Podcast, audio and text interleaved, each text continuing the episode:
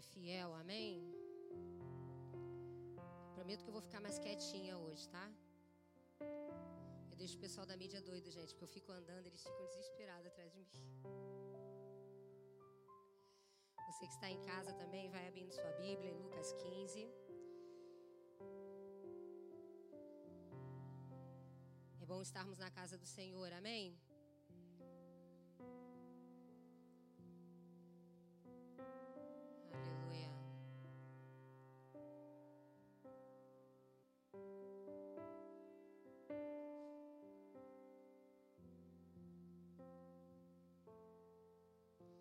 Você que está nos assistindo de casa, não esqueça de deixar o seu like, compartilhar esse culto, né? Se você está aqui no presencial, você lembra de alguém que você pode compartilhar, entra lá no YouTube, NV Caxambi, compartilhe agora, para que essa pessoa também faça parte do nosso culto nessa manhã. Nós estamos falando sobre paternidade. E hoje nós vamos falar no segundo, é o segundo domingo.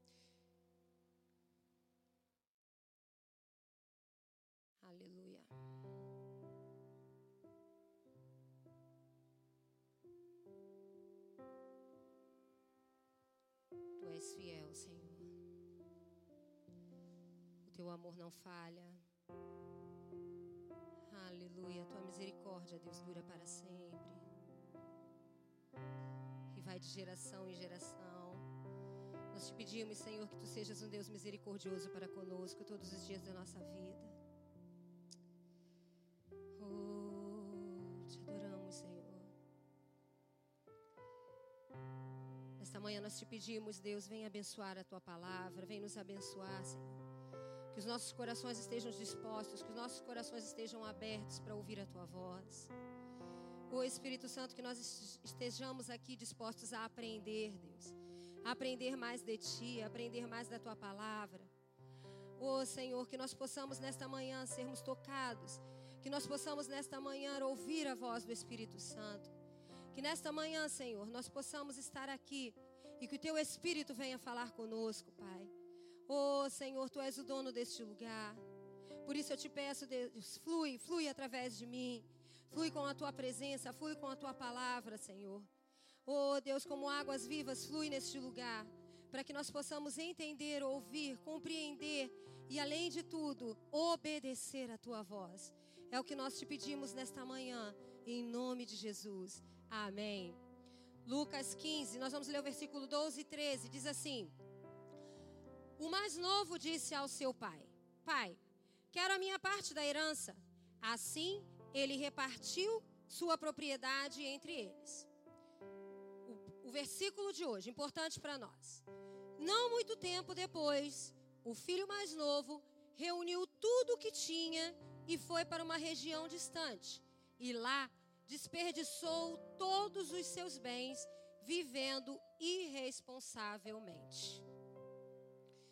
Eu quero começar nessa manhã falando sobre o afastamento dos pais. Na semana passada nós falamos sobre cortar laços, né, da importância dos laços familiares. E hoje a gente vai falar quando há um afastamento do pai, dos pais, né? Nós vamos voltar à história do filho perdido. A narrativa de Lucas conta que esse filho mais novo, ele pede a sua herança. Ele pede lá a sua herança para o pai. Mas o mais interessante é que ele, ao, receber a herança, ele ainda fica um tempo na casa. Porque deixa bem claro aqui no versículo 13 que não muito tempo, não muito tempo depois. Então, depois que ele recebeu a herança, ele ainda ficou um tempo, ele ainda ficou uma parte do tempo dentro de casa. E o que, que eu quero dizer com isso, queridos? Que isso é um detalhe muito importante. Porque aqui nós vamos aprender um princípio. E um princípio que é muito importante. Porque é assim que acontece com muitos filhos em relação aos seus pais. Bota para mim aí a primeira frase, Jéssica. Qual é o princípio que a gente aprende?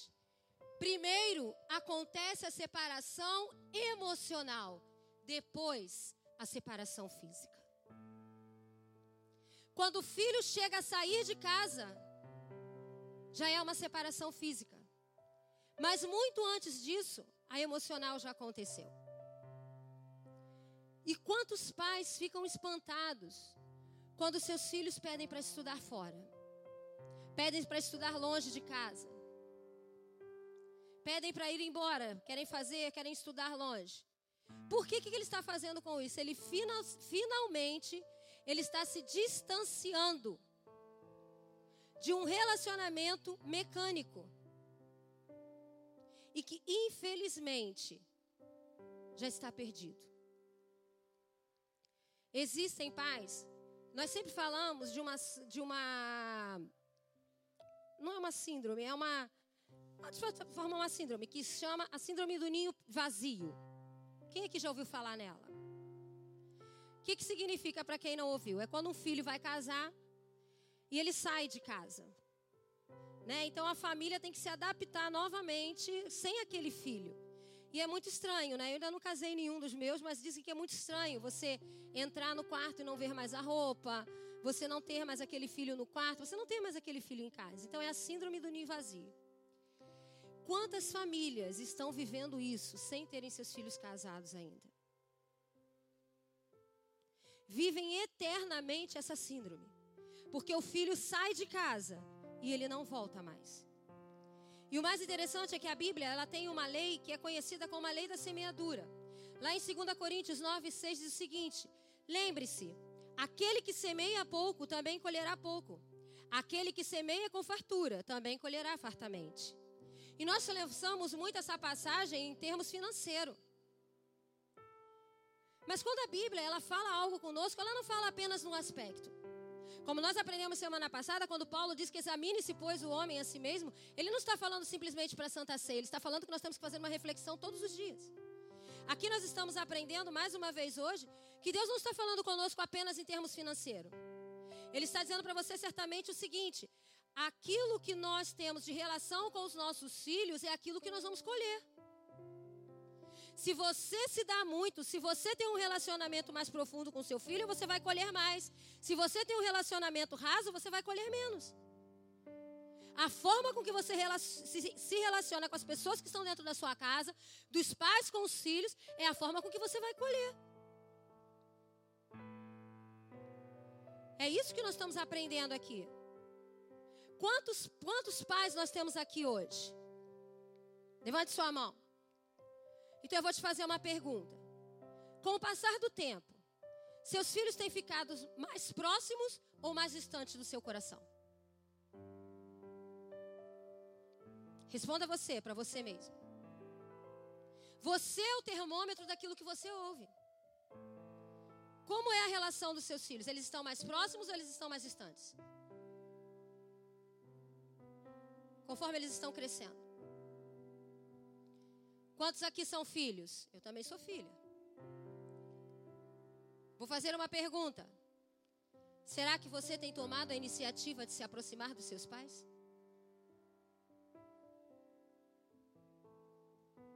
Será que você tem dado o primeiro passo?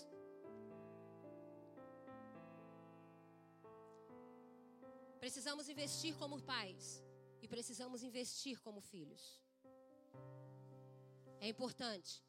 Na parábola ensinada por Jesus, o filho mais novo, ele sai de casa. E ele sai de casa sem nenhuma experiência e sem nenhuma proteção, porque ele saiu de casa sem a bênção do pai. Quando os filhos saem para se casar, os pais estão abençoando, os pais abençoam, os pais estão felizes com a saída dele. Mas aqui esse filho ele sai sem nenhuma experiência, sem nenhuma, sem nenhuma proteção e ele gasta rapidamente os recursos que ele tinha. Os estudiosos dizem que ele demorou por média de 20 anos para voltar para casa. Para um pai, tempo demais, mas para gastar dinheiro foi muito rápido.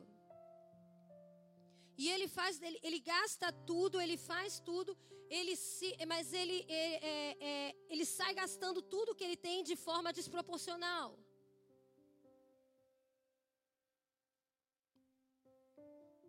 E ele só se arrepende quando ele não tinha mais nada. Quando ele não tinha mais recurso nenhum. Deixa eu falar uma coisa para vocês, pais. Um filho que se ausenta intencionalmente da companhia dos pais, ele está revelando um coração ferido em alguma fase da vida dele.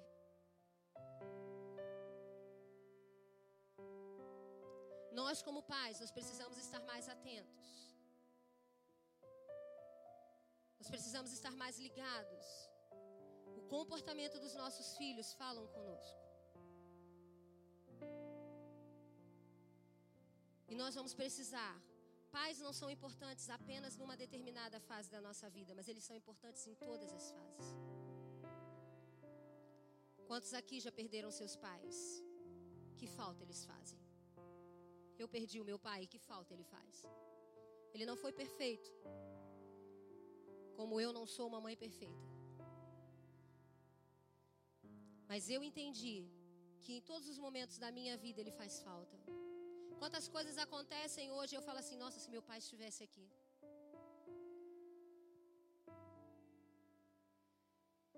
Existem consequências quando nós rompemos a intimidade com os pais. Elas, essa, essas consequências vêm de forma muito gritante.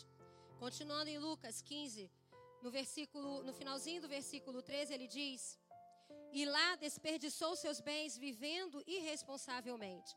Depois de ter gasto tudo, houve uma grande fome em toda aquela região e ele começou a passar necessidade.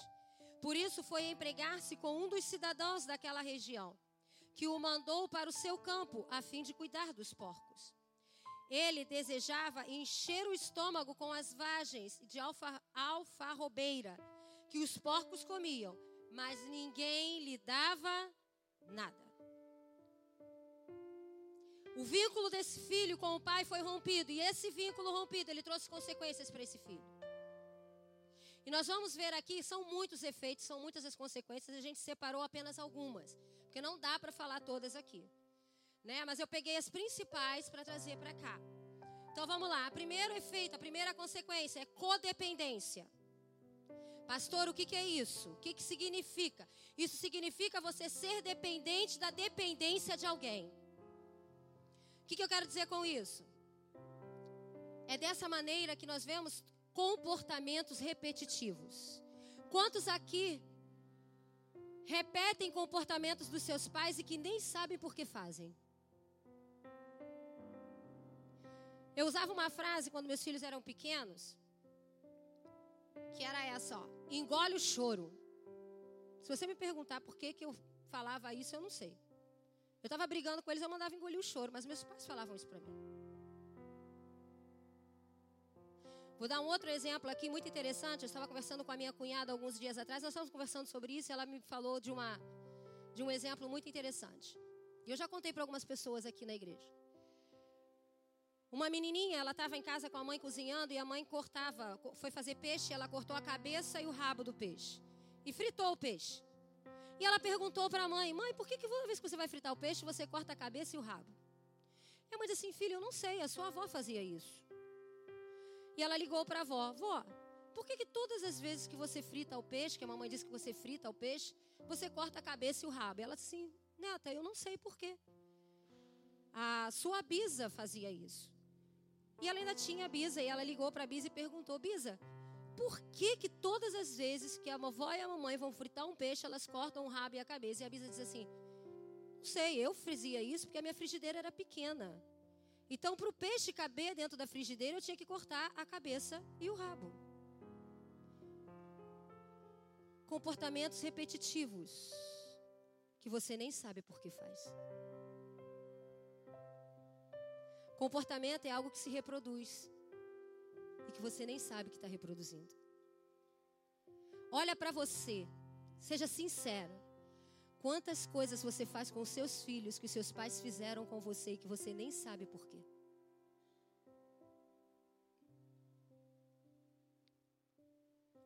Comportamentos repetitivos. Por quê? A codependência, ela faz a gente repetir comportamentos bons e comportamentos ruins.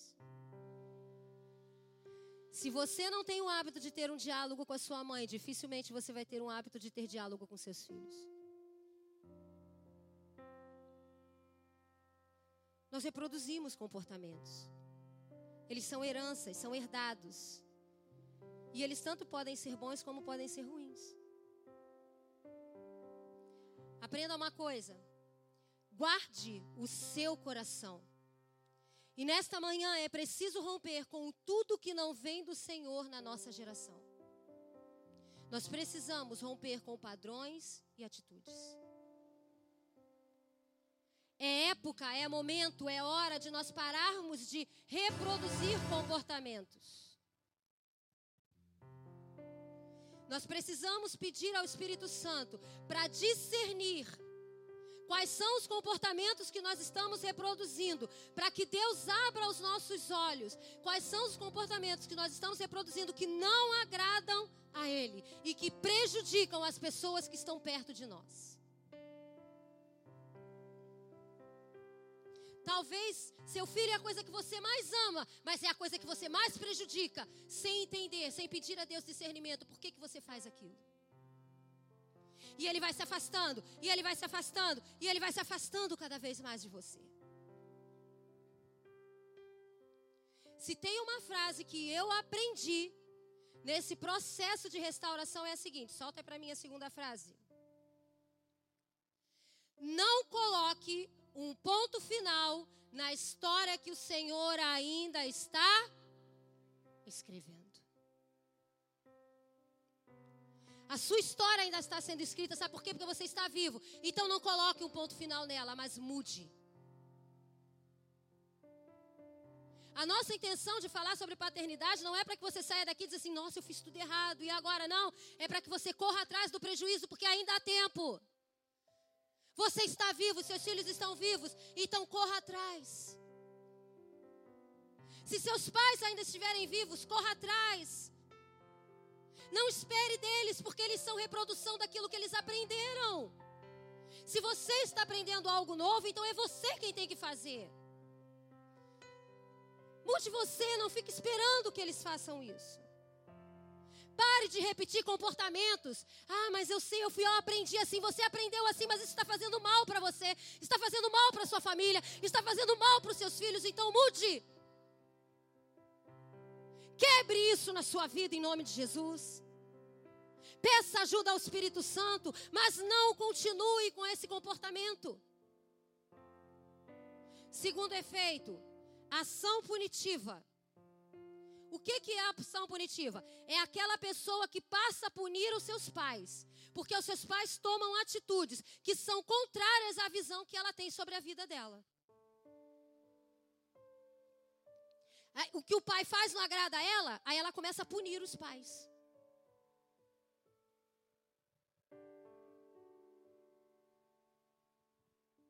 Se você está se achando injustiçado, se você acha que seu filho está te punindo, eu vou dizer uma coisa para você, talvez ele esteja gritando assim, ó: Socorro! Eu estou sufocado! Eu não aguento mais viver com você. Mude!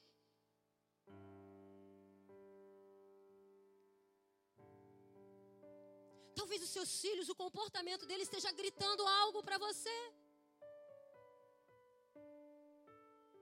E aí, filho, quando eles batem aqui no aconselhamento, vocês não têm noção de como é difícil aconselhar alguém assim. Porque ele está tão ferido que tudo que ele quer é punir.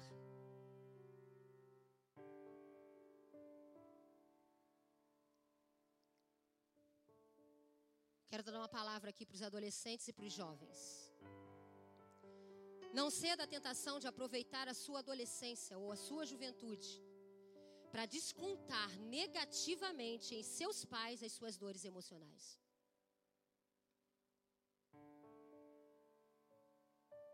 Só quem pode aliviar a sua dor é o Espírito Santo. Ele é a sua melhor opção. Pare de punir os seus pais. Se for preciso, procure ajuda. Procure um terapeuta. Quebre essa barreira de terapeuta é para maluco. Então eu sou maluca.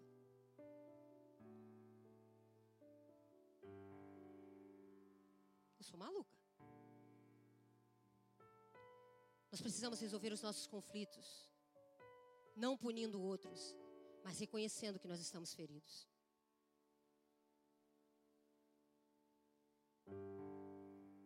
terceira frase. Isso é para vocês, jovens. Punir seus pais é perpetuar o mal na sua vida.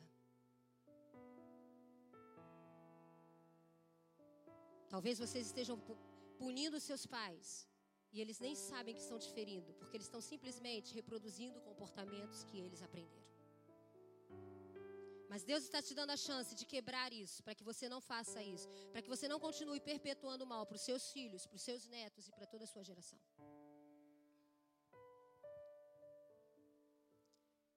É dia de nós avaliarmos o nosso coração. Será que você não tem punido seus pais em função das suas feridas? Terceiro efeito, frieza emocional. Esse é conhecido como coração de gelo. E essa é uma das, é, sequelas mais frequentes que a gente vê. O que, que é essa frieza emocional, esse coração de gelo? É quando a pessoa é insensível. É quando a pessoa tem problemas com comunicação. É quando a pessoa ela é extremamente racional. Aquela pessoa que não se, não se sensibiliza com nada. Será que esse é o nosso caso? Será que esse é o caso de alguém aqui? Será que você se identifica com esse, com esse perfil de indiferença? E o mais interessante é que essa área, ela muitas vezes é cega. Lembra da área cega que nós falamos semana passada? Essa frieza emocional Coração de gelo, muitas vezes ele é uma área cega. Você não percebe que você é assim.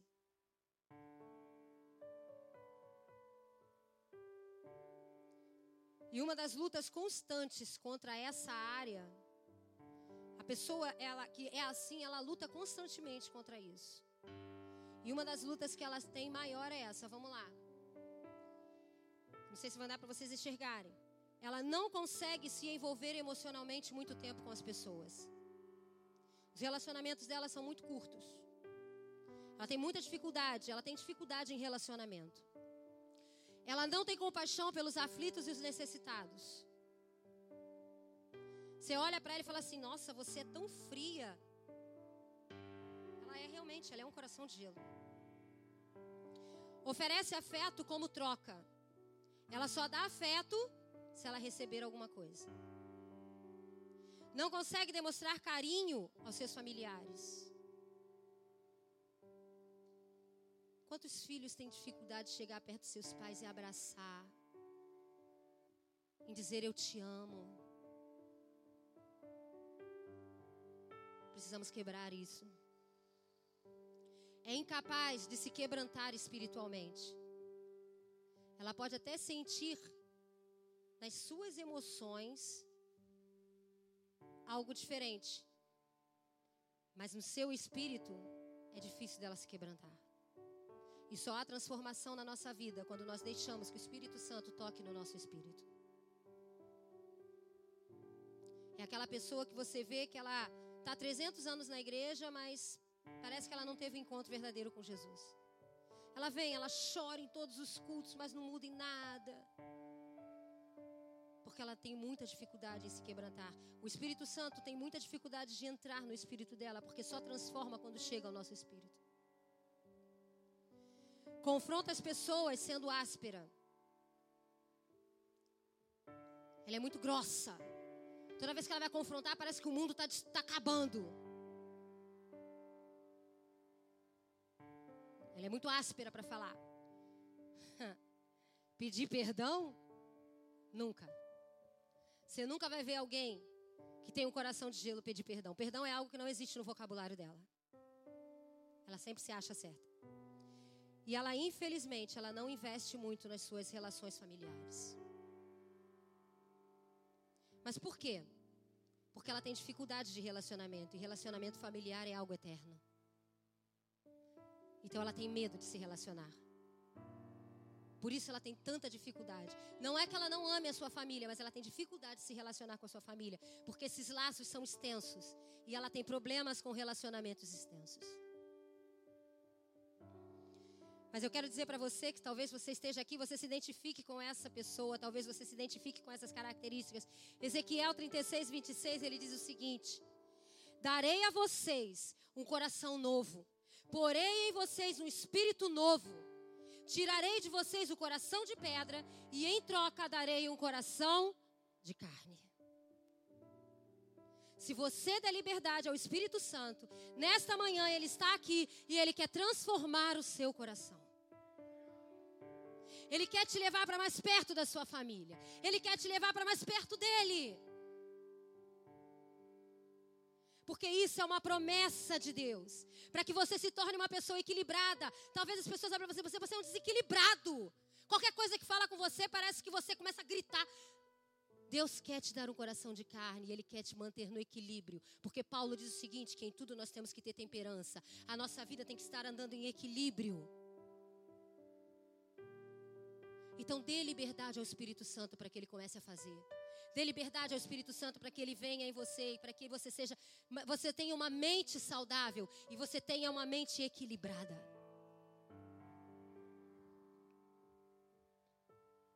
O quarto efeito, orfandade. O que, que significa? O que, que é isso? As pessoas que sofrem de orfandade, elas são dominadas pelo, ao ponto de serem escravas elas se tornam escravas de sentimentos. Elas parecem que ficam lá embaixo, aquela, aquela passagem do, do cão que fica embaixo da mesa pegando migalhas, elas parecem aquelas pessoas, elas ficam correndo atrás de qualquer, qualquer migalha que você possa dar para ela. Ela se torna escrava. Ela necessita tanto, tanto, tanto de ser amada que qualquer coisinha que você der para ela, você, ela, você leva ela. E a pessoa que é assim, isso é extremamente prejudicial para ela, porque ela entrega o coração dela para qualquer pessoa. Fez um carinho nela, contou uma história para ela, acabou, você ganhou o coração dela. E existem diversas causas que fazem a pessoa ser, se sentir, viver na orfandade. Eu vou dizer aqui as principais: morte prematura dos pais, pode te deixar com espírito de orfandade. Ter passado por um processo de adoção, também pode te causar um espírito de orfandade. Sentir-se desprezado pela família, também. E sofrer uma grande decepção com os pais. Tudo isso faz de você ter um espírito de orfandade, pode causar em você esse espírito de orfandade. Um outro cenário que pode chegar a esse sentimento é o fato de você ter os seus pais até vivos. Mas tê-los vivos e não tê-los é a mesma coisa. Então nós chamamos de órfãos emocionais.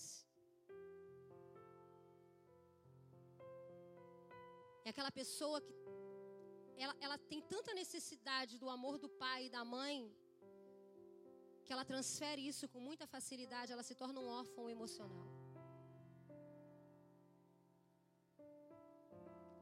Próxima frase. O que é orfandade?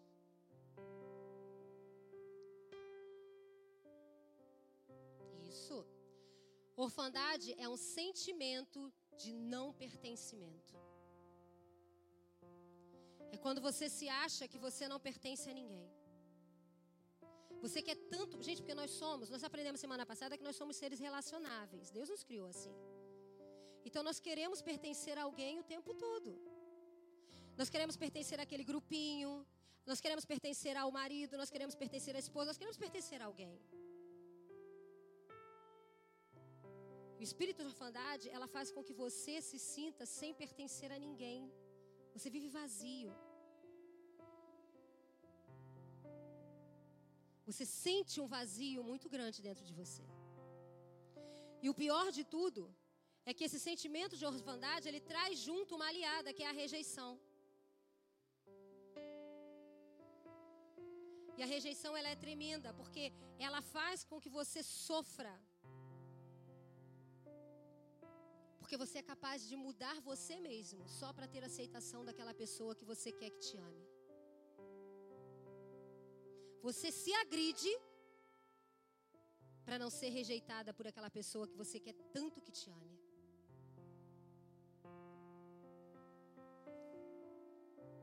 Mas eu creio que nesta manhã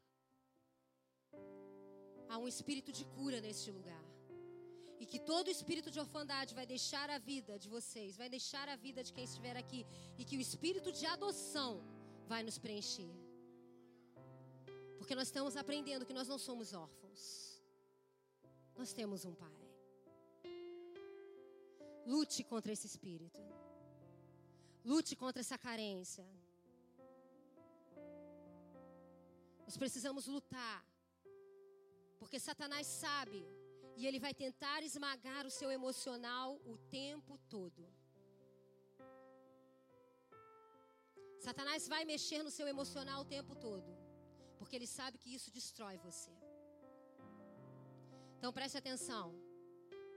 Outra frase. Você não pode ser responsável por aquilo que fizeram com você. Você não é responsável por aquilo que fizeram com você. Mas é responsável por aquilo que você vai fazer com aquilo que fizeram com você. O que, que eu quero dizer com isso? Você não pode mudar o seu passado, mas a decisão que você tomar hoje vai mudar o seu futuro. Pare com essa coisa de ficar culpando seus pais. Eles fizeram por ignorância. Mude de hoje. Tome a decisão hoje. Hoje eu tomo a decisão de mudar. Porque a partir de hoje o meu futuro vai ser diferente. A decisão está nas suas mãos. Quinto efeito: relacionamentos superficiais. Existe um autor, eu não sei falar o nome dele porque ele é americano, tá, gente? Então eu nem botei o nome aqui porque depois eles ficam debochando de mim, mas pula isso. Ele é, o livro, ele é autor do livro da, ele é autor do livro Conexão. E ele fala sobre isso, sobre relacionamentos, sobre emoção. E ele diz o seguinte: Nós costumamos ter conversas periféricas que não resolvem o dilema do coração. Né? E ele diz o seguinte: Toda família precisa ter a conversa de alma. Toda família, ela precisa ter aquela conversa real, que é aquela conversa de coração para coração. É aquela conversa que causa transferência. E eu sei que os homens agora devem estar se tremendo todo, né? Esse negócio de coração para coração, conversa de alma, isso dá um desgaste para os homens, né? E eles devem estar falando assim: isso não é comigo, não deixa eu falar para você, foi a falta dessa conversa, foi uma das causas da queda do ser humano.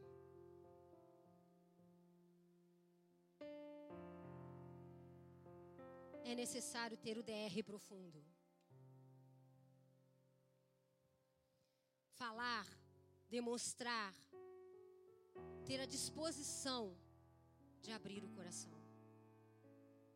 Você sabe o que, que tem acontecido hoje nas famílias? se conversa sobre tudo, menos no que está realmente se passando dentro do seu coração. A gente senta e fala sobre tudo. Mas de coração para coração fica difícil. Comunicação aberta precisa ser trabalhada, cultivada na família.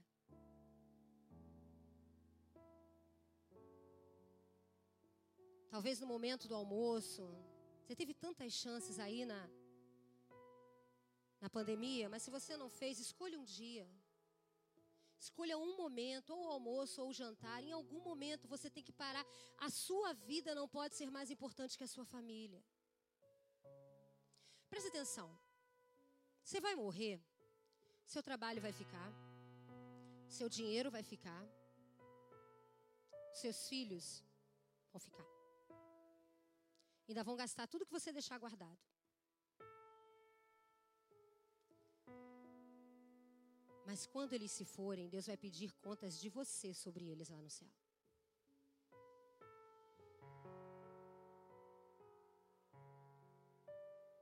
Não importa se você vai sentar à mesa com seus filhos para comer ovo.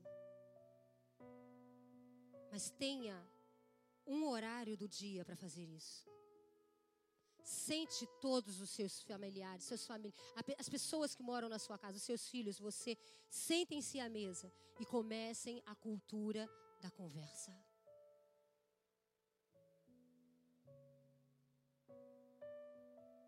Como isso é bom, gente.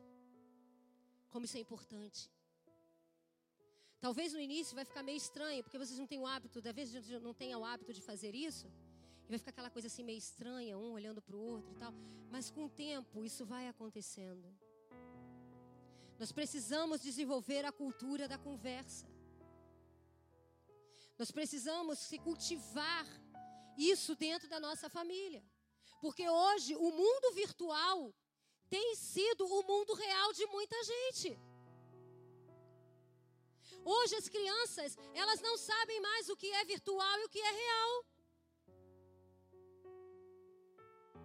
Está tendo uma confusão muito grande. Nós estamos ficando perdidos entre o virtual e o real. A sua família não é virtual. Você não tem que falar com ela pelo WhatsApp. A sua família não é virtual. Você não tem que ver ela só uma vez no dia. A sua família é real, ela precisa de você. Ela precisa falar, eu te amo. Ela precisa ouvir, eu te amo. Saia do virtual e venha para o real. Cultive isso. Talvez você tenha marcas, mas os seus filhos não precisam ter essas marcas. Talvez os seus pais tenham essas marcas, mas você pode ajudá-los a mudar.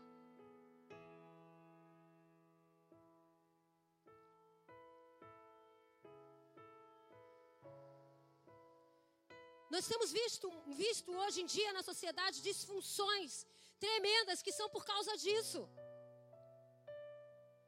Olha quanta coisa acontece. Vamos lá, quais são as disfunções? Vou ler aqui. Diminuição do número de casamentos. Hoje os filhos não querem mais casar.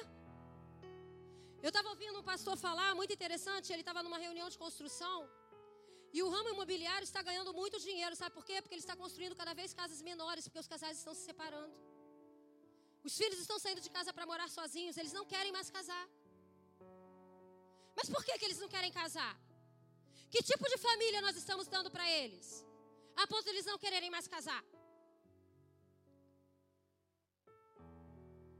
Casais que estão optando por não ter filhos, preferem ter cachorro, mas não querem ter mais filhos. Isso tudo é disfunção emocional. Terceirizando completamente a educação dos seus filhos. É você quem educa os seus filhos ou é a internet, é a professora, é a televisão, é a babá? É quem que está educando os seus filhos? Quem conversa com eles? Quem olha nos olhos? Estamos vendo aí um monte de síndrome: síndrome de pânico, síndrome de medo, depressão, suicídio. Isso é o que? Desequilíbrio emocional. Filhos conflitando com seus pais o tempo todo. Envolvimento de jovens cada vez mais com dependência química. Como tem morrido jovens por dependência química? Enquanto os idosos estão se cuidando mais, os jovens estão se perdendo. Confusão de gênero. Pessoas extraordinárias intelectualmente, mas completamente, é, emocionalmente infantis. São muito inteligentes, mas falou em relacionamento, pronto, parece uma criança. Nós estamos vivendo num conflito muito grande entre o virtual e o real. A Bíblia nos sugere uma vida independente que nos ensina que abrir o coração para uma pessoa é algo impressionante e que é muito importante. Tiago 5,16 ele diz assim: Portanto, Confessem os seus pecados uns aos outros e orem uns pelos outros para serem curados, porque a oração de um justo é poderosa e eficaz.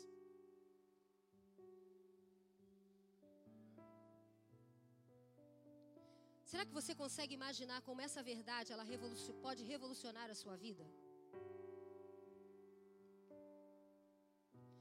Eu tenho tanta dificuldade de falar, peça ao Espírito Santo, porque Ele vai colocar as palavras na sua boca. Passe a ter conversas de coração. Fale o que você está sentindo. Deixa eu dar uma dica aqui para os jovens. Converse com seus pais. Sente com eles e exponha qual é a sua dor. Pare de guardar para você. Senta com ele e fala. Fala para ele o que vocês estão sentindo. Fala para ele o que está indo no seu coração.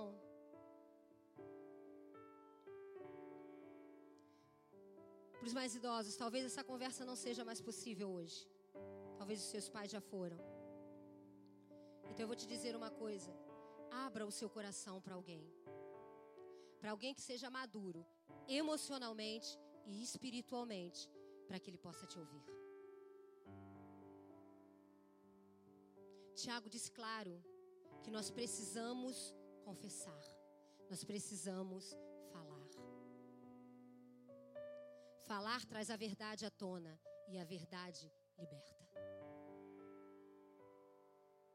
O diabo, quando você confessa, o diabo não tem mais no que e em como te chantagear.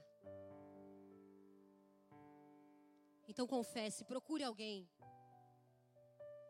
que você veja que é maduro, tanto emocionalmente como espiritualmente. Talvez ele não vá te falar nada, ele só vai orar com você, mas ele vai te ouvir.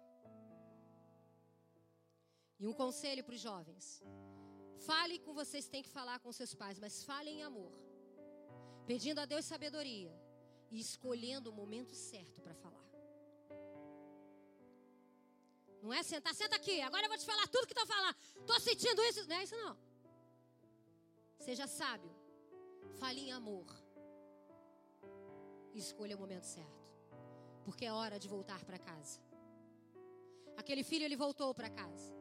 O caminho da volta é o desafiador, mas ele também é libertador. Mas para voltar para casa, a palavra diz que ele caiu em si. O que, que é cair em si? É se arrepender. É momento de arrependimento, é momento de nós voltarmos para casa. A dor que aquele menino sentia naquele momento fez com que aquele moço começasse a ensaiar. Ele começou a imaginar o retorno dele para casa.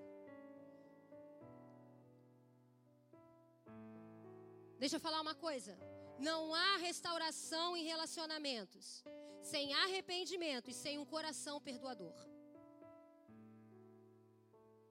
Precisamos nos arrepender e precisamos ter o coração aberto para perdoar. Senão não vai acontecer essa restauração. Temos que partir desse princípio. Como está o seu coração em relação ao seu pai? Como está o seu coração em relação à sua mãe? É momento de nós pedirmos ajuda, ajuda ao Espírito Santo, para que nós possamos voltar para casa. Precisamos voltar para casa. Reconheça que há feridas no seu coração. Reconheça que seu coração está machucado. Seja corajoso. Arrependimento é coisa para gente corajosa. Hebreus 12, 10 diz o seguinte: Cuidem-se, para que ninguém exclua da, seja excluído da graça, que nenhuma raiz de amargura brote e cause perturbação, contaminando muitos. O que, que nós aprendemos com esse texto? Que se nós não conseguirmos perdoar, nós ficamos como erva daninha.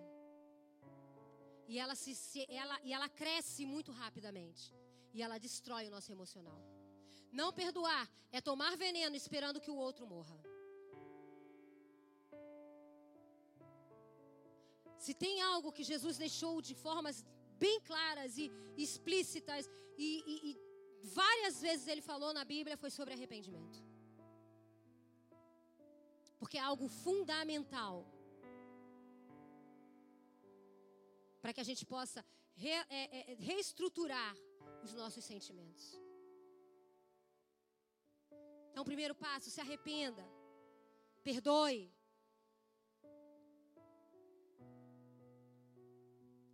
Você presta atenção.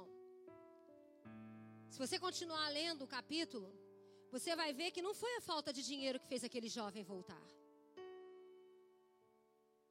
A palavra diz que a falta de dinheiro fez ele procurar um emprego. O que fez aquele jovem voltar? Foi quando ele teve que brigar por comida de porco.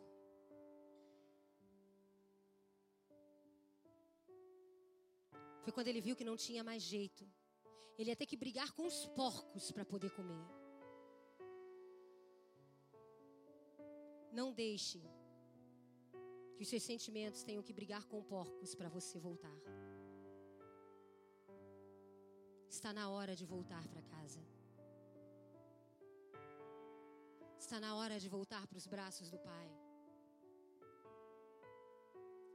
Mas muitas vezes, como humanos, nós somos orgulhosos. Não queremos pedir perdão. Ah, não vou pedir perdão, não. Foi ele que me magoou, foi ela que me magoou. Não interessa. Deus está mandando você pedir perdão. Deus, nesta manhã, está falando com você. Peça perdão. Quebre o seu orgulho e peça perdão. Você está caminhando para comer comida de porcos.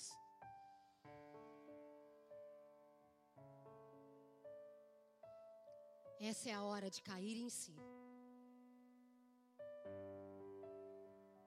Ir.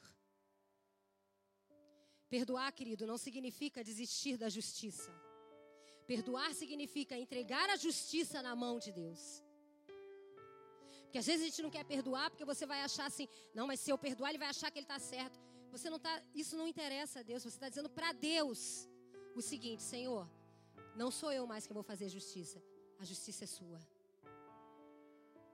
Então quebre o seu orgulho, peça perdão, perdoe. Sabe o que, que 1 João 2, 1 diz? Meus filhos, estas coisas vos escrevo, para que não pequeis. Mas se alguém pegar, nós temos um advogado para com o Pai, que é Jesus Cristo, o justo. Não se preocupe com justiça, você tem um advogado. Um advogado que está sentado à direita do trono de Deus. Um advogado onde o nome dele está acima de todo nome. É ele quem vai julgar a tua causa. Então peça perdão, perdoe, libere, tome a decisão, porque perdão é decisão. Perdão não é sentimento. Perdão é você dizer para Deus: Deus, eu decido perdoar. Agora, Espírito Santo me ajuda. Então, decida nessa manhã. Eu quero perdoar porque eu não quero viver amarrando a minha vida, a vida dessa pessoa que me machucou. Talvez a sua vida esteja amarrada porque você não consegue liberar perdão, porque você ainda não pediu perdão.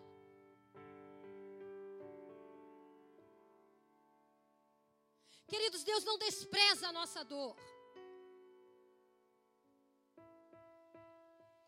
Mas Ele nos justifica. Então entregue para Ele. E aí ele começou a caminhar, aquele filho foi. E esse é um dos processos mais difíceis. Por quê? Porque existem dois opositores que são muito grandes quando você decidir, quando você começa a andar. Quais são? Você mesmo e Satanás. Sabia que você é um dos seus maiores opositores? Mas ele decidiu ir. O que eu quero dizer com você? Pare de escutar as vozes que têm falado com você até agora. Em nome de Jesus, pare de escutar as vozes que têm falado com você. Passe a ouvir a voz do Espírito Santo a partir de hoje. Porque é Ele quem vai te libertar. É Ele quem vai te fazer recomeçar. Porque nunca é tarde para começar de novo.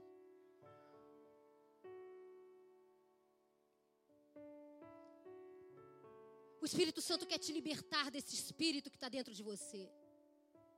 Ele quer fazer de você verdadeiramente um homem e uma mulher nova, uma nova criatura. E para terminar, eu quero falar para alguns pais feridos aqui nesta manhã. Casos em que os pais, eles não são mesmo responsáveis pela saída do filho. Há casos que isso acontece por causa de um coração duro e egoísta do seu filho.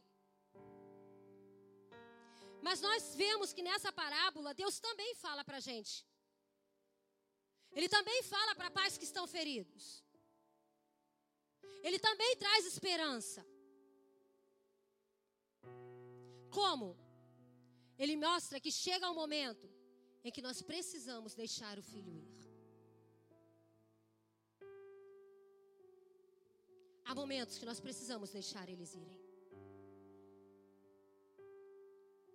Porque é preciso que ele caia em si. Para que ele volte e restaure essa conexão. Mas e aí? Queridos, diz que aquele pai todos os dias olhava para o horizonte. Segundo os estudiosos, 20 anos. 20 anos, todas as manhãs, ele olhava para o horizonte. Deixe ele ir. E apenas olhe para o horizonte. Mas olhe para o horizonte fazendo o seguinte: interceda e se coloque entre ele e Deus. Como, pastora? Em oração. Peça perdão pelos pecados que ele estiver cometendo e para que o Espírito Santo alcance a ele, alcance ele aonde ele estiver.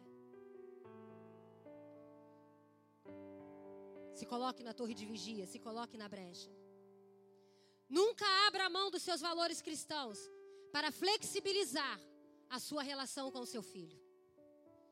Seus valores são seus valores cristãos, não abra a mão deles.